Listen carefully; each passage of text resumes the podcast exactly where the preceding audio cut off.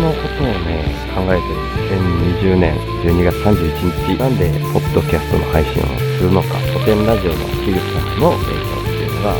なるべくお金を使わない生活をしてる全部循環の中にいて、それに対する恩返しのような形でノートをして、急に起きてることを、小さい頃から自分事として捉えているというか、そうした観点を持てばわかると思うんですが、味噌汁が、羽釜で炊いて米だけ作り始めたっていう HSS 型 HSP。相方欲しいな。ぁ。週と小の日の家の家。の日の日今自分たちが何の上に成り立ってるのか。をやめさせてもらいたいです。5万円だけ稼いでる。それすらも今捨てようとしてる。競争を生み出しやすい原因としてお金があるって僕はアウトプットが先。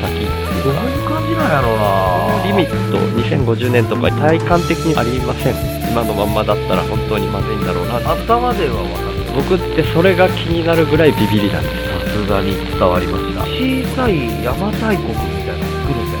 え？友禅さんの今の現代社会はあらゆるサービスは不安 OS でできてる。安心 OS に変えていこうっていうアウトプットが先っていうところとめちゃくちゃ一致して根っこの方に直接アクセスしようっていうのが僕の行動週の話すラジオラジオラジオ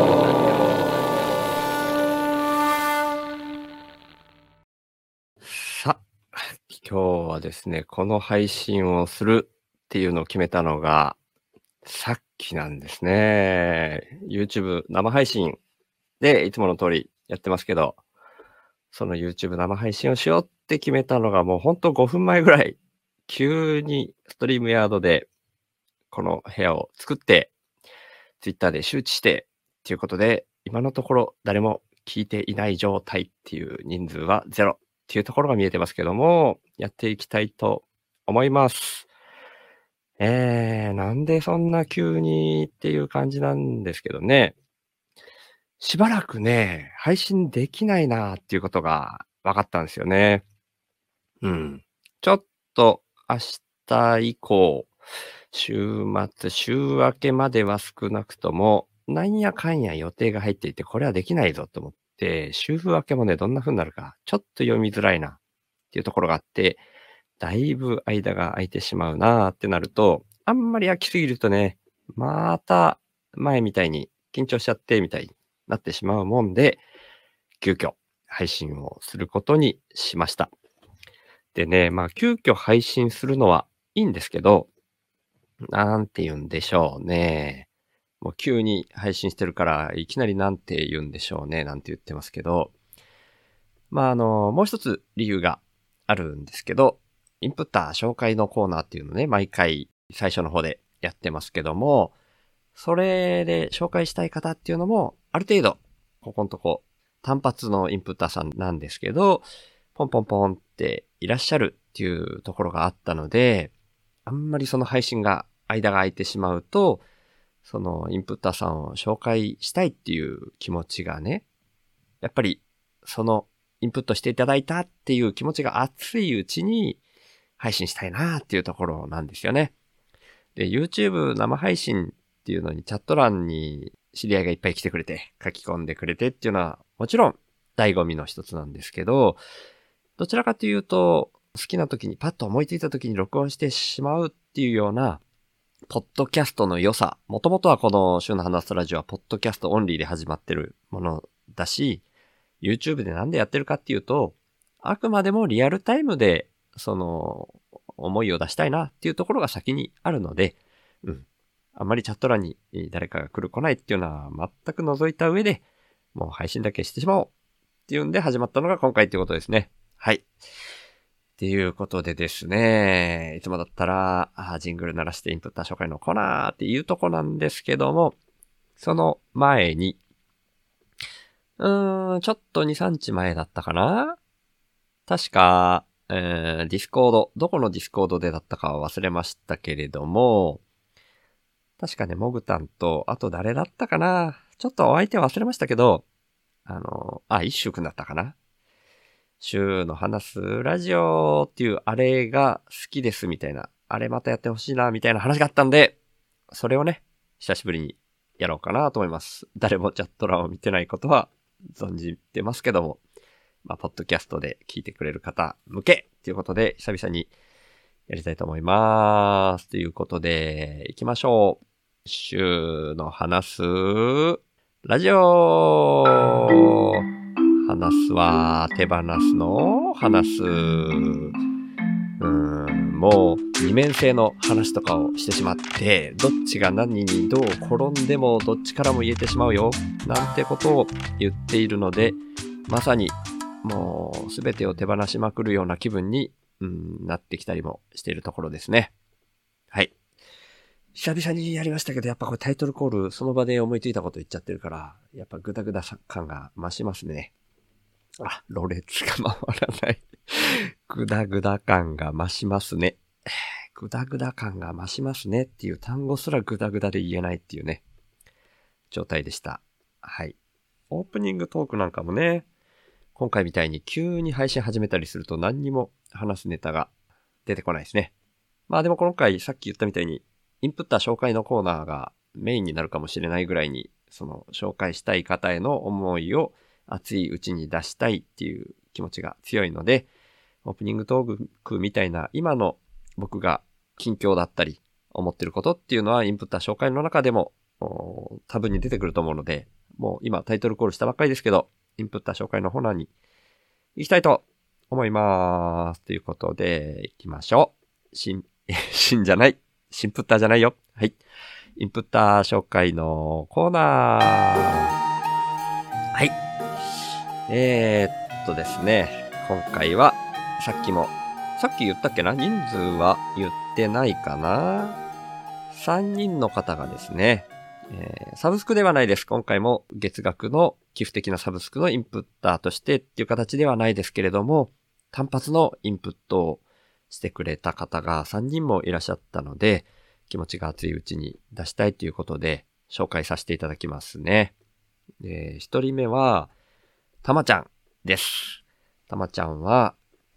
うん、同じ樋口塾の仲間っていうことにもなるんですけども、今回ね、樋口塾は、えー、な、なんだろう、継続の意思表明みたいなところのね、確認があって、えー、更新が止まってる人とかも、まあまあいらっしゃったりするもんで、樋口塾として、塾生として続けるのであれば、今後も続けますかどうですかっていうところで、更新のね、意思を表明してくれた人は続けると。で、それがない方に関しては一旦お休みという形にしましょうかっていう話になりまして、で、たまちゃんはですね、まだお子さんがね、生まれて間もないっていうところが理由だと思うんですけど、一旦それで継続しないという形になってるんで、今はまあ、樋口塾の一緒にやってるっていうふうには言えないんですけども、僕にとってはもう大切な樋口塾の仲間、もともとコテンコミュニティに同じ2期生として同期で始めて、このシュウの話すラジオもね、最初のうち僕が始めましたっていう風なのをコテンラジオコミュニティのディスコードの中でスレッドに書き込んだりしてるときに、多分初めてあれじゃないかな、好きですっていう風に言ってくれたのがたまちゃんだったと思いますね。うん。で、真似して私もポッドキャスト配信しようかな、みたいなことを、なんか DM でやり取りをしたりして、で、それでたまちゃんもポッドキャストを始めてくれたっていう経緯もあったりして、もう僕にとってはすごく大切な大切な友達の一人ですね。うん。ポッドキャスト始めようかなって言って始めたのは、たまこ屋の日本場の下駄っていうポッドキャストですね。今は、さっきも言ったみたいに、まだ赤ちゃんがちっちゃいので、配信はストップしてますけども、もちろん、ポッドキャストはストック型のコンテンツなので、いつでも聞くことができるので、興味がある方は、たまこ屋の日本場の下駄を探して聞いてみてください。で、そのたまちゃんなんですけども、風呂敷、メインは、修法っていう刺繍入りの風呂敷が届きました。で、それとは別にというか、一緒に同封されていたのが本なんですね。で、西田、に、ごめんなさい。またこれロレツがあれだ。西田天功さん、うん、っていう方が書かれた、西田天功語録第2集っていうところですね。で、これは、買って送ってきてくれたっていうんではなく、貸してくれるっていうことでした。まあ、郵送で送ってきてくれて、それで貸すっていう形っていうのが、ちょっと不思議な感覚があるかもしれないですけど、まあ、気に入るかわからないし、読むかどうかもわからないからということで、たまちゃんとしては、それがおすすめっていうところで、読まなかったりしたら返すことができるようにっていうんで、貸すというのがですね、返信用のレターバッグまで同封して貸してくれたっていう感じだったんですね。で、その西田天功さんっていうのは、たまちゃんがですね、この週の話すラジオに、もう結構ほぼ1年前ぐらいになるかな。でも4月、だから11ヶ月ぐらい前かな。にゲストに来てくれたことがあるんですね。その時に、まあ、たまちゃんも僕のこのなるべくお金を使わない生活っていうのが、すごく共感してくれる部分があったり、たまちゃん自身がちっちゃい頃に通ったえっ、ー、と、幼稚園とか保育園の年齢からなのかな？そこからこう持ち上がりで、小学校、中学校ぐらいの時代もその、えー、場所に通うっていうような、学校のような場所。で、一等園っていう場所があるんですね。一等園っていうのが、関数字横棒一本の位置に、非辺に登るかな？灯火っていうような読み方だったと思うんですけど、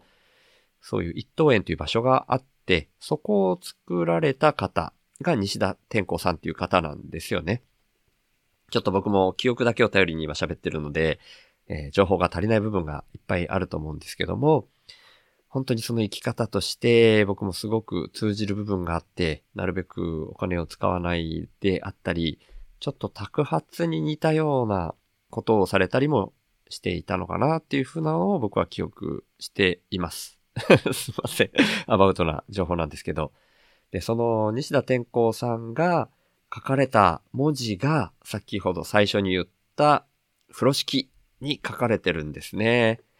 で、その風呂敷に何が書かれてるのかっていうのがですね、達筆ですごく書かれてあるんですね。で、それがですね、なんて書かれてるかというと、ごめんなさいね、書かれてる文字をたまちゃんが書いてくれた画面を開いていたつもりが、開いてなかったので、今、慌ててまた開いてますよ。すいませんね。西田天功さんの言葉ですよね。それが風呂敷に書かれているっていう形ですね。あれ？書かれてる文字？あ、そうか。それは画面ではなくって、えー、っと、たまちゃんが送ってくれた手紙の方に書いてたのか。ごめんなさい。その手紙の方に書いていたので、同封されていた手紙の方に書かれていて、今ね、それね、ちょっとしまい込んじゃったので、ちょっとパッと出てきません。ごめんなさい。なので、ちょっとそれがどういう文章だったかっていうのは、また 次回 ほんとすいません。たまちゃんごめんね。次回の配信の時にまたご紹介したいと思います。でもその西田天功さんの書かれたたまちゃんも大好きな文章っていう風な書き方だったと思います。で、その風呂敷の結び方とかも、その後に DM でたまちゃんが送ってきてくれて、それに沿って僕もこれから買い物とかでその風呂敷を活用していきたいなっていうふうに思ってます。で、まあ、たまちゃんもこういった形でスポットでインプッターになってくれたので、宣伝したいことはないですか？っていうふうにたまちゃんに聞きました。そしたら、あら、そんなこともできるんですか？っていうことで、お返事としてもらえたのが、そしたら3.11がちょうど過ぎたし、ウクライナとロシアのこともあるので、両親が3.11後の心と体のケアのために作った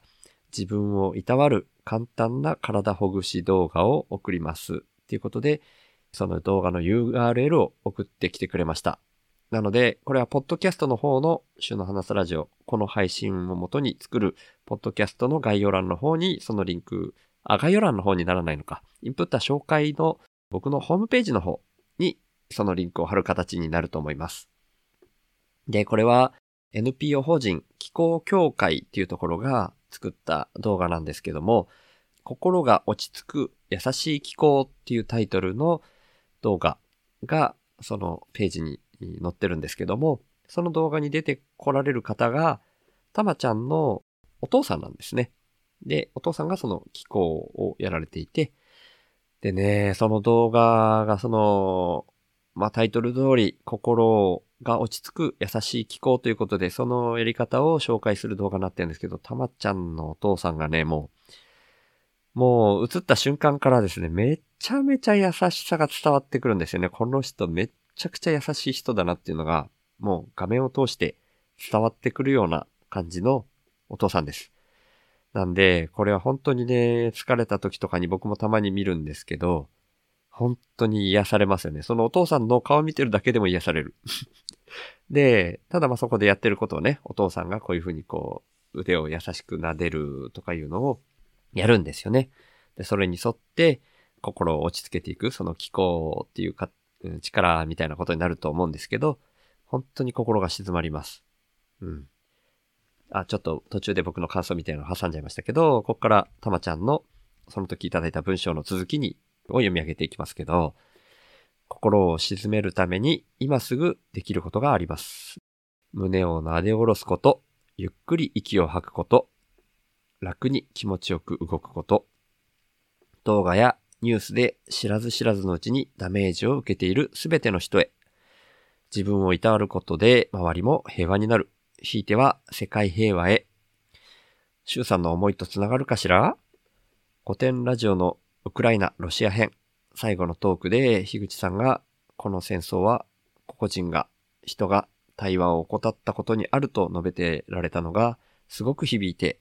争いのない生活を徹底した天功さん、さっきの西田天功さんですね。天功さんが世界平和を自分ごととして捉えていたことを思い起こしました。周さんがこの世界でそういった生活に舵を切られたことは、とても大きな意味を持つなと感じてます。っていうね、すごく心が温まるような文章を送ってきてくれたんですよね。なので、この場で紹介させていただきました。本当にたまちゃんありがとう。本当に僕の思いと通じるなんて言ってもらえるのが申し訳ないぐらい僕としては恐れ多いって思うぐらいいいなって思える考え方だし、僕もそうありたいなって本当に思います。うん。なので僕がなるべくお金を使わない生活っていうのをたまちゃんゲストに呼んで話していた時にも同じような思いをずっと今も抱き続けているし、たまちゃんにもそれが伝わっているなっていうのを感じながら喋っていたし、うん。ですね。本当に西田天功さんとかには僕は足元にも及ぶ気はしてないんですけど、根っこにある思いは同じなんじゃないかなというふうに感じてます。なので生きてる間は、その思いをもとにもがき続けたいなっていうところで、とりあえず完全にお金を手放してみようっていうのは、同じ根っこがある気がしてます。はい。うまく言えた気は全くしないですけど、うまく言えるかどうかじゃなくて、根っこにある思いを何らかしら、この YouTube の画面なり、ポッドキャストの音声なり、で、どっかの誰かに届けるっていうところが僕の役目だと思っているし、で、それだけで生きていける社会っていうのを僕以外の誰か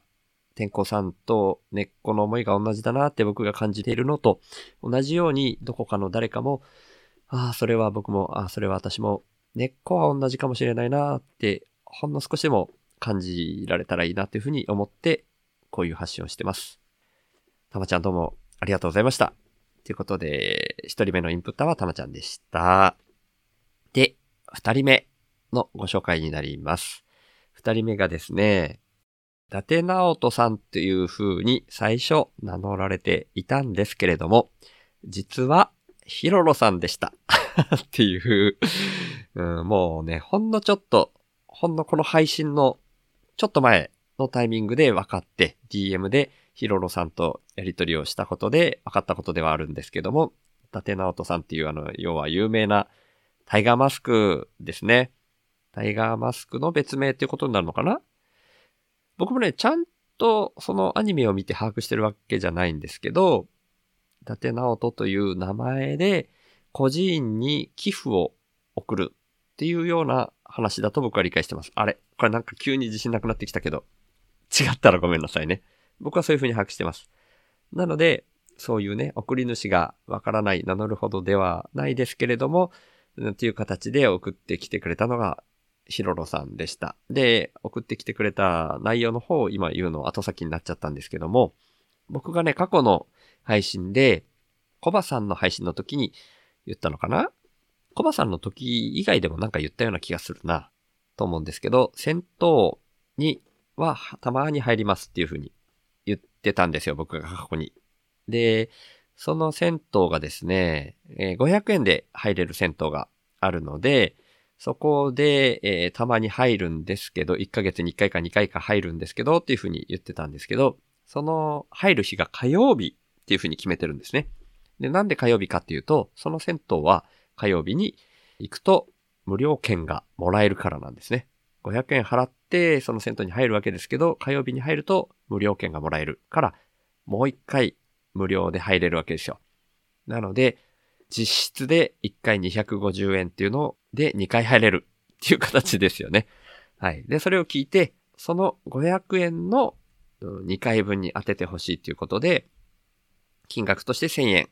をヒロロさんからいただいてしまいました。で、ヒロロさんはまあご存知の通りというか、この週の話さラジオずっと聞いていらっしゃる方はご存知の通りなんですけども、すでにサブスクのインプッターでいらっしゃるんですね。なので、単発でも重ねてインプットをしてくださったっていうことです。いやー、本当にヒロロさんありがとうございます。で、今回はちょっと単発のインプットっていうことで初めてではなかったので、宣伝したいことっていうのは改めて聞くことっていうのはしたかったんですけども、前にお聞きした時には、風天のトラさんの宣伝をしたいですっていうふうに、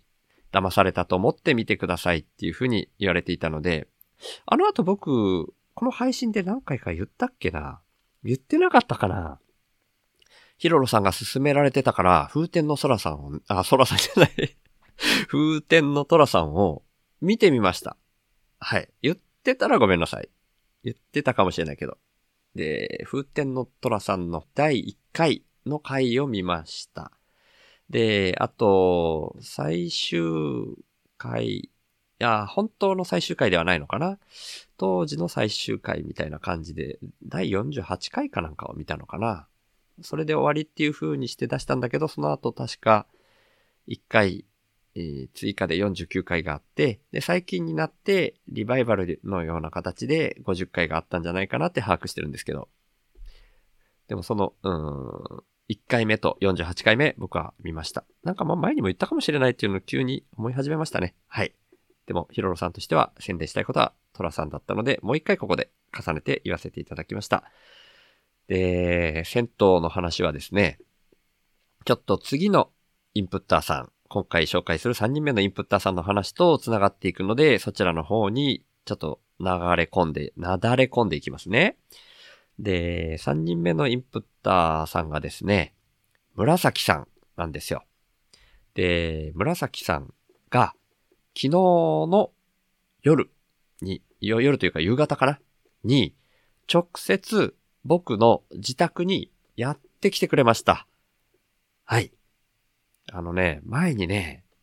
去年の11月かな一回、そちらに遊びに行きますっていう風に紫さん言ってくれてた時があったんですよ。ただその11月の時には、ちょっとそれがダメになっちゃって、えー行けるって言ってたけど行けなくなりましたって言うんで、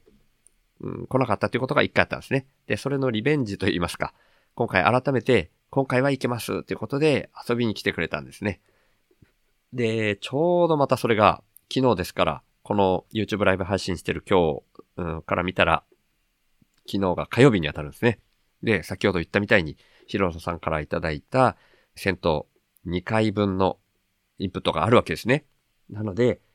もしよかったら、紫さん一緒に、この到着してから、その銭湯に一緒に来ませんか？っていうふうに誘って、DM で誘ったら、ぜひぜひっていうことだったので、ヒロロさんからいただいた銭湯2回分のお金で、紫さんと僕の2人で入りました。で、無料券がですね、要は僕が1枚、紫さんが1枚っていう形で無料券をもらえたので、で、紫さんはもう、普段はね、福岡に住まれてるから、その無料券持っててもしょうがないですから、紫さんの分も僕が いただいてっていうことで、えー、あと2回僕は、あ温まることができるということです。はい。あ、この回だけ聞いてる人に一応説明しておきますと、僕は冬でも普段給湯器を使わないんですね。なので、お風呂っていうのは、水を、雨水を浴槽に溜めておいて、その雨水で体をちょっとずつその水をすくってこするっていう風なことしかしないんですね。なるべくお金を使わない生活の中で。で、でも、たまに銭湯に行く。1ヶ月に1回か2回は行くっていう話をしていたので、無料券が2回あるので、あと2回僕は温まることができるっていうことです。いやー、だからそれもね、本当にヒロロさんのおかげでもあるし、あの、紫さんが、まあ、その無料券を僕に残していってくれたっていうところでもあるので、本当に二人に感謝したいと思ってます。ありがとうございます。で、紫さんはですね、それだけじゃないんですよ。もっともっとめちゃくちゃインプットしてくれちゃって、要するにリアルで直接お会いして、まずね、お土産で、アースリングさんっていう方が作った野菜を持ってきてくれたんですね。で、アースリングさん、一応念のために説明しておきますと、同じ樋口塾の仲間です。アースリングさんも仲間です。友達です。で、アースリングさんは農家なんですね。農家をやりながら、樋口塾でも活動しているポッドキャスターでもあるっていう形ですね。最近だとあの、NHK の番組、福岡限定の NHK 番組で古典ラジオを紹介する部分。僕はちょっとテレビ持ってないから見れてないんですけど、それにリスナーということで出られましたね。で、全国版にも何日か前にその一部分が使われたということで、それにもアースリングさんも一瞬出られたということで、それに関する配信も最近されていました。僕も聞きました。はい。なので、もしよかったらアースリングさんのポッドキャストも聞いてみてください。そのアースリングさんが作ったお野菜を紫さんが持ってきてくださいました。それはね、店舗で紫さんが購入して、で、アースリングさんにこれ、お名前をね、本名は伏せられてるので、このお名前の方じゃないかなって紫さん予想されて、わざわざ DM で確認をして、それで間違いないっていうところで、アースリングさんが作られた野菜を持ってきてくださいました。で、それだけじゃないんですよ、また。それだけでもありがたいんですけど、カズーっていう楽器を持ってきてくれましたね。で、そのカズーっていうのは、なんかね、あの、口で吹く楽器なんですよ。なんかね、アヒルがガーガーガーガー鳴くみたいな音になるんですね。これね、ちょっと、ポッドキャストメインだから、本当は申し訳ないんですけど、YouTube の人だけ見れる形で、一応画面上に見せますね。ポッドキャストだけの方すいません。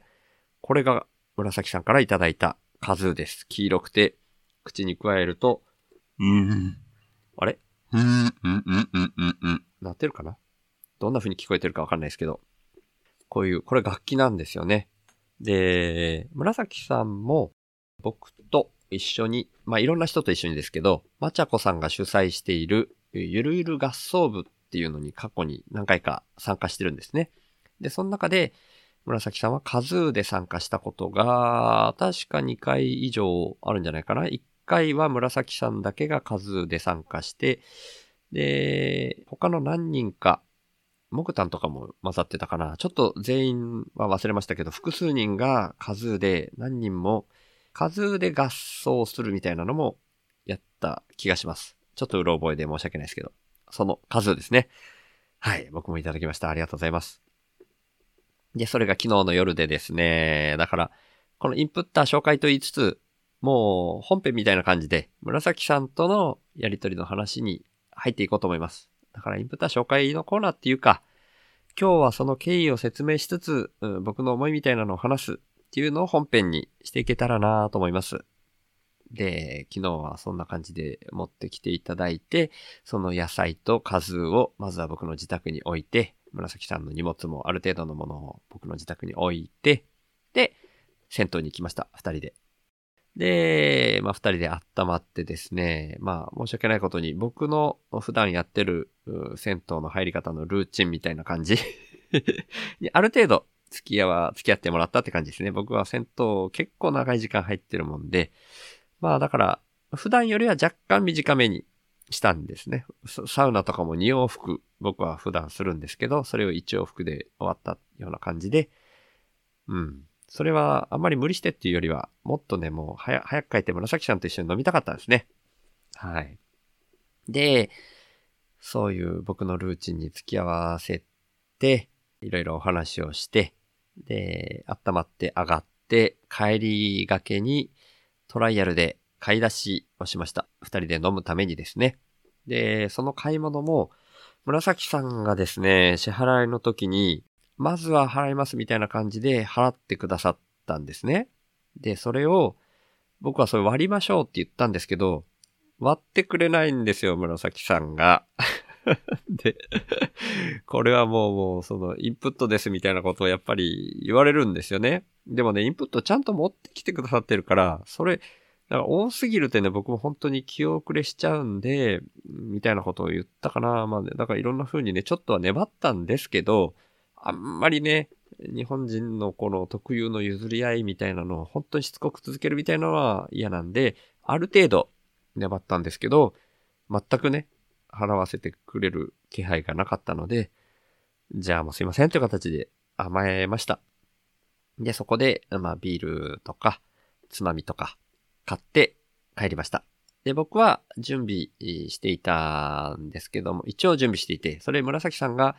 お口に合えばっていうことで、まあ飲むのメインにしようと思ってたんで、全く口につけなくてもいいかなとは思ってたんですけど、僕が普段やってるのは一汁一菜、一日一食の一汁一菜ということでご飯と味噌汁だけなので、ご飯と味噌汁をね、ちょっと多めに作っておいたんですよ。で、そしたら紫さんが喜んでっていうふうに言ってくれたので、ご飯と味噌汁も、まあ、紫さんと一緒にその食卓に出して、で、買ってきたつまみも出して、で、一緒に飲むっていう感じにしました。で、まあね、いろんな話をしましたね。で、ここでは出せないような話も多いです。なんせね、僕と紫さんはいろいろありますんでね。二人とも、まあ、ちょっと具体的なところで言うと違いますけど、紫さんは最近離婚が成立してっていうような状況でもありますし、僕はまあ離婚ではないですけど、別居している状態ですね。っていうようなところがあるので、なんか二人で飲んでて盛り上がったら、あの、生配信とかにもなるんですか？とか紫さんなんかこう、面白がって聞いてくれてたりしたんですけど、で、まあもしかしたらそうなるかもですね、なんて僕も本当にそう思いながらですよ。そういう気分でもいたんですけど、内容がね、内容が内容になっちゃ、なっていっちゃって、ああ、これはすんなりそのまんま喋れる感じでもないなっていう、あ、喋れるというか、生配信で出せる感じでもないなというふうには少なくとも僕の方は思ってしまったので、まあね、その生配信っていうことよりも、紫さんと本音で腹を割って話す、今の僕らみたいな境遇にいる人間だけが分かり合えるみたいなことがあるんですよ。あるんです。はい。なので、もう本当にね、そこは、そこを僕は優先しました。本音で今感じてることっていうのをお互いに話したっていう、少なくとも僕はそういうつもりでいます。紫さんはもう全然オープンにしてもいいような内容っていうふうに思われてたかもしれないし、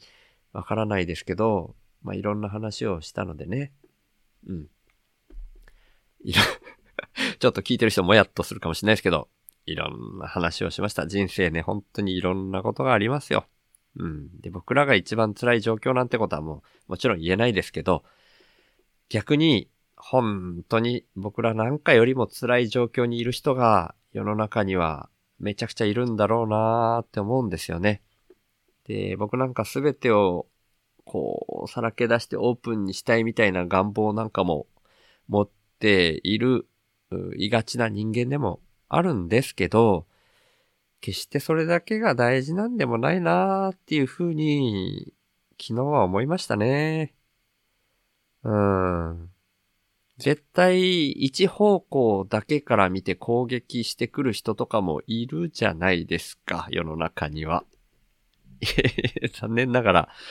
いると思うんですよ。だから、本当にそういうのを絶対に全てオープンにして、その攻撃を受けるべきというふうには僕は思わないですね。思わなかったです。昨日それは再確認しました。なので僕は僕で、そんなにね、なんか、めっちゃ悲しい話をしたとかではないんですよ。冷静に、今の、本当に、そんな中でも楽しんでいきたいという前向きな話をね、紫さんと二人でしたんですけど、それは、僕と紫さんが今、いろいろと共感を得やすい境遇にあるということで、二人だけが分かってればいいかなっていう話をしました。なので、そういう空気感だけでもね、伝わったらいいなって思って話してます。内容を話してなくて申し訳ないんですけど、本当にね、人の前ではオープンに話せないようなことであっても、本当に辛いことってあるよねって思います。なんでそういう人はね、それを、そういう話せるようなうん仲間を一人ででもいいから見つけてほしいなと思うし、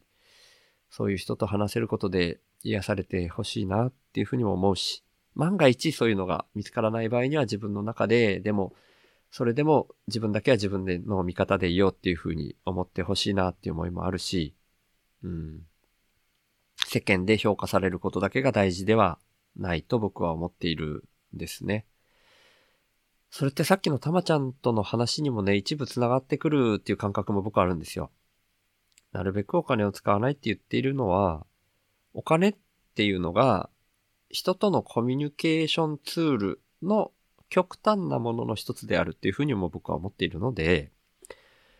それを持っている人が、うん、注目されやすいし、まあ、下手したら偉いみたいな言い方をされてしまうんですけど、僕は決してそんなことはないと思ってるんですよね。人と人とがコミュニケーションするのに、上も下もない、偉いも偉くないもない。ただ、そこには、うん、シンプルに分かり合える人、分かり合えない人みたいな共感が生まれる、生まれない、そういうものがあるだけだと思ってるんで、どこかの誰かと、うんそれはもしかしたら人じゃなくてもいいかもしれないとも思ってますね。つながれる相手がいればいいなって思っていて、もしかしたら自分自身かもしれないし、それは自然かもしれない。僕の友達ですっごい悩んでる人に対して、もう分かってくれる人がいない時には、草相手に話しかければいいんだよって言ってる友達もいます。そんな時は草相手で言っちゃがーって、言っちゃがーっていうのはちょっと宮崎弁なんですけど、っていう友達もいますね。まあ僕はさっきのたまちゃんの、たまちゃんのお父さんの気候の動画とかも、すごく自分自身にも向き合うことができるし、うん、たまちゃんのお父さんにね、癒されることもできるんで、それもやっぱりおすすめですね。うん。はい、ちょっと話が、ちょっと違う方向にぶれちゃったかな。まあでも大事な話だと思うんで、ぶれたっていうことにはならないと思うんですけど、まあ経緯としての話としては、あそれましたけど、紫さんとそんな感じでね、本当に夜中12時過ぎぐらいかな、まで飲んでました。僕としてはまだまだ飲んで話してっていうのはできるタイミングだったんですけど、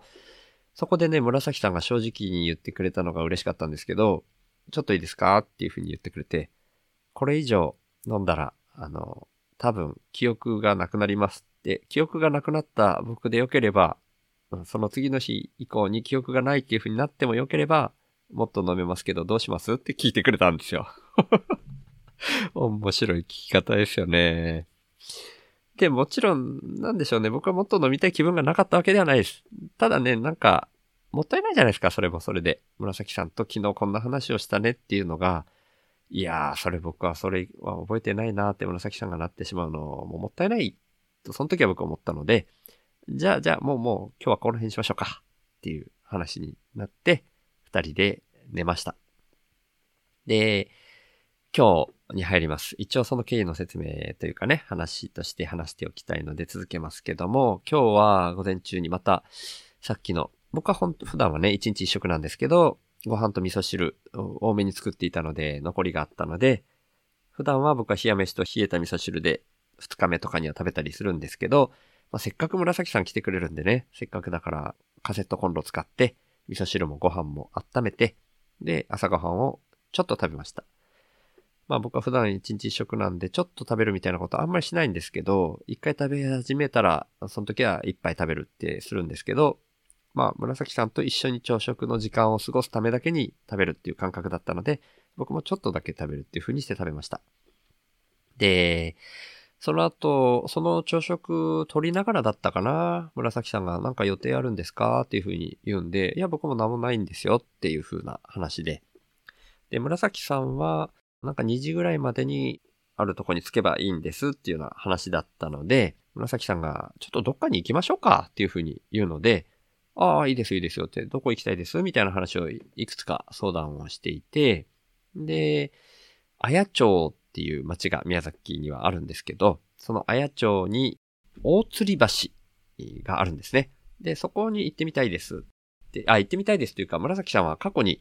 宮崎に住んでいられた時期があるんですね。で、前にも行ったことがあるんですけど、それが多分20年ぐらい前っていう話だったのかな。で、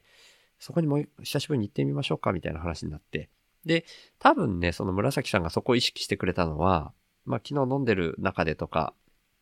とにかく話の中で、僕が普段水を汲みに行く、飲み水とか料理に使う水を1 1ヶ月か2ヶ月に1回湧き水を汲みに行くっていう話をしてたんですよ。で、それが今はメインで綾町に汲みに行ってるっていう話をしていたから、それで、それにもついでに行けるっていうのを意識して言ってくれたんだと思うんですね。で、じゃあ水汲みにも帰り寄りましょうか、水汲みに寄るっていう形にで行きましょうかっていうふうに言ってくれて、まあ僕としてありがたい限りなので、で、タンクを積んでですね、今度は紫さんの運転で綾町の大吊り橋に行きました。うん。で、まあ、1時間ぐらいのハイキングコースがあるんですけど、その、えっ、と、ごめんなさいね。ちょっと話が後先になりましたけど、綾町の大吊り橋を二人で渡りまして、で、渡り切った先の山がハイキングコースみたいになってるんですけど、えトータルでは1時間ぐらいかかるコースなのかな。で、まあ結構険しい部分もあるし、石畳みたいなのがすごいゴツゴツした岩が突き出てるようなルートなんですね。で、ちょっとね、その水汲みに寄ったりする都合もあるし、えー20分ぐらいで行ける折り返し地点、滝が見れるような場所。でもまあ、ちょっと時期によって枯れてますっていうふうには書いてたんですけど、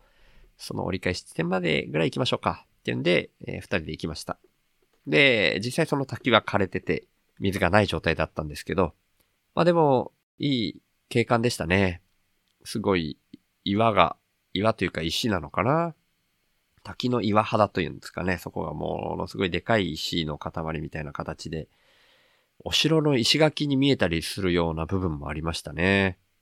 僕も初めてじゃないかな、そこまで行ったのは。うん、そんなこんなで、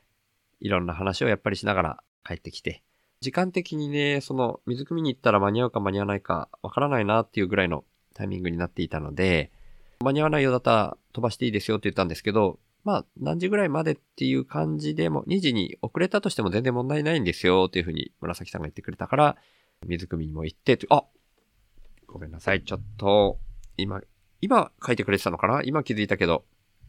のりだーくんが来てくれてましたね。チャット欄に書いてくれてました。しゅうさんこんばんは。紫さんとお散歩いいですね。ありがとう。本当にね、楽しかったっすよ。のりだくんの話もしましたよ、紫さんと。本当に、すごいですね。のりだくんは、みたいな感じで、その、滞在時間3時間で、いいかねパレットの往復をするっていうのは、本当若いですね、みたいに二人で話しました。タイミング的にもね、そう、その水を汲んだ帰りに、紫さんが、そういえば、ノリダーくんと行った食べ放題のお店っていうのは、遠いんですかっていうふうに聞いてきたんですよ。で、それはね、場所はね、そんな遠いわけではなかったんですけど、残念ながら、今日が水曜日、まあ、この YouTube 生配信をしている今日は水曜日だったので、残念ながらね、定休日なんですよ。その、ジュジュっていうお店、この週の話すラジオでは過去に何回か。あ、のりだくんが、あら？笑いって書いてくれてますね。そう、残念ながらお休みだったんですね。なんかその、ね、予定じゃなくてその場で思いついて紫さんが言ってくれてたんですけど、まあ、しょうがないっていうんで、じゃあ帰り道でどっか寄れるところに寄って食べましょうかみたいな流れになって、で、なんかね、水曜日休みの場所が多かったんですけど、まあ、なんとかかんとか空いてる店もあって、そこで昼食を食べてっていう風にしました。まだ時間も大丈夫っていう話だったので、二人で昼食を食べました。で、そこでもですよ。そこでも、紫さん、払いますって言って払っちゃったんですね。で、で、いやいやいやいやいや、ちょっと割りましょうってね、そこね、ペイペイの支払いが できるお店だったんですね。で、ペイペイの支払いでって紫さんの方が先に行って、お支払いは別ですかって言ってたら、あの、紫さんが一緒でって言うんですね。で、いやいやいや別にしましょうって言ってたんですけど、僕がまたちょうどね、ペイペイの残高が不足してたんですよ。その、今日食べた分を支払える分の残高として不足しちゃってて、あ、チャージしなきゃなって言ってたら、紫さんが、はいはいはい、チャージしといて、チャージしてね、なんて言って、もう二人分払っちゃって、で、もう店スタスタ出て行っちゃったんですよね。いやー、もうね、もうだからそ、その後もね、店出た後も、さっきみたいにしばらくは粘ったんですけど、もう紫さんがね、いや、じゃあ次、うんいいかねパレットに来てください、と。紫さんはいいかねパレットに住まれてるんでね。お返しというか、今回のその、昼食代を割り勘にする代わりにっていうような言い方で、じゃあ代わりにいいかねパレットにまた来てくださいっていう話で、話をね、丸く収めようみたいな形で言ってくださったんで、いや、まあじゃあもうわかりました。本当すいませんっていうことで、まあ最終的にまた折れる形で甘えさせていただきました。だからね、いくつになりました？もう最初から言うと、だから、アースリングさんの野菜でしょ？あ、野菜の内容を紹介してなかったけど、野菜も1個じゃないですよ。ブロッコリーと、ネギと、あとはレタスかな？その3つなんですよ。ツイッターでもツイートしてますけど。それにプラスして、数ですよ。お。のりだくんが、紫さん神だなーって書いてくれて、あ、ごめんなさい、神じゃない。ちょっと、粋だなーでした。失礼しました。老眼鏡かけずに読んじゃったから、神だなーって読んじゃいました。紫さん粋だなー。ほんと粋っすよね参りました。はい。ね、さっき言ったみたいに野菜3つと数持ってきてくれました。それお土産としてのリアルインプットですよ。で、ね、前、なんか昨日の夜はトライアルで二人で飲むためにビールだなんだつまみだ買ってくれたのも全部紫さん持ちですよ。で、今日はさっき言ったね、昼食代。紫さんが全部払ってくれたんですよ。いやー、ほんと申し訳ないかったですけどね。だから僕はその本当にあれですよ。払ったのは昨日の戦闘代を二人分僕が一応出しただけですけど、それだってさっき言ったみたいに僕じゃないですからね。ヒロロさんが送ってくれた戦闘代ですからね。それを割り当ててますからね。もう、ほんと、ほんとすいません。僕、だから僕が唯一おもてなしできたのはご飯と味噌汁だけですね。でした。そんな二日間でしたね。二日間というか、まあ、昨日の夕方からかな。いやー、もう、感謝感激ですね。うん。そんな、うん、昨日、今日、あとは、まあ、インプタ紹介の方で、えー最初に話したたまちゃんへの感謝ももちろんそうですけど、今回は、そういう感謝感謝の会ということですね。はい。だから、僕自身の生き方企画会議であるとか、僕がどういう考え方を、考え方というか、意識の持ち方、ポスト資本主義としてみんなが今後の地球環境に対してだったりとか、地球の課題に対して、人間社会の課題、まあ今も本当に課題が思いっきり現れてますけど、それに対してどういうふうに意識を変えていったらいいのかっていうようなところの話、具体的な話はもそもそも僕できてないですけど、本当にこういったつながりの中で一番大事なものは何かっていうのを常にメタ認知して考えるっていうのは僕はやっぱりすごく大事だと思います。古典ラジオであったり、深井さんが超相対性理論とかでも今日配信の分だったかな話しているみたいにメタ認知だけではダメかもしれないっていうような気分も一瞬深井さんも話されてましたし僕もそれを聞いてそうかもなーってこう胸が締め付けられるような気持ちになることもあります。ただ、もちろん足りないのかもしれないし、そういう側面もあるのかもしれない。だから、でも、でもだからといって、メタ認知がいらないってことではないと思うんですよね。メタ認知がすごく必要であるし、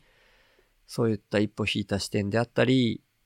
具体的なところ、お金お金がないと生きていけないとか、目の前の敵を何とかしないといけないとかいうのはもちろん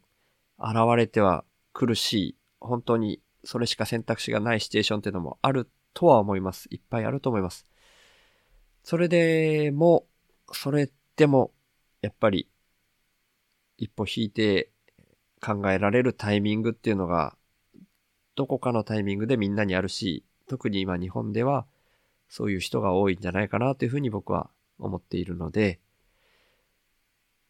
人に対する感謝っていうのが今は言葉としては出てきてしまうかな。うん。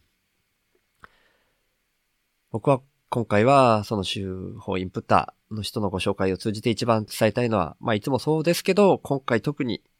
伝えたかったのは、本当に感謝の気持ちっていうのは湧き出てくるっていうところですね。だからどんな時にもそれは忘れずにいたいなっていうふうに思いますね。何をどう考える時であっても、それをないがしろにしたり置いてきていいわけではないっていうふうに僕は思うので、本当に安っぽい言い方になってしまうんですけど、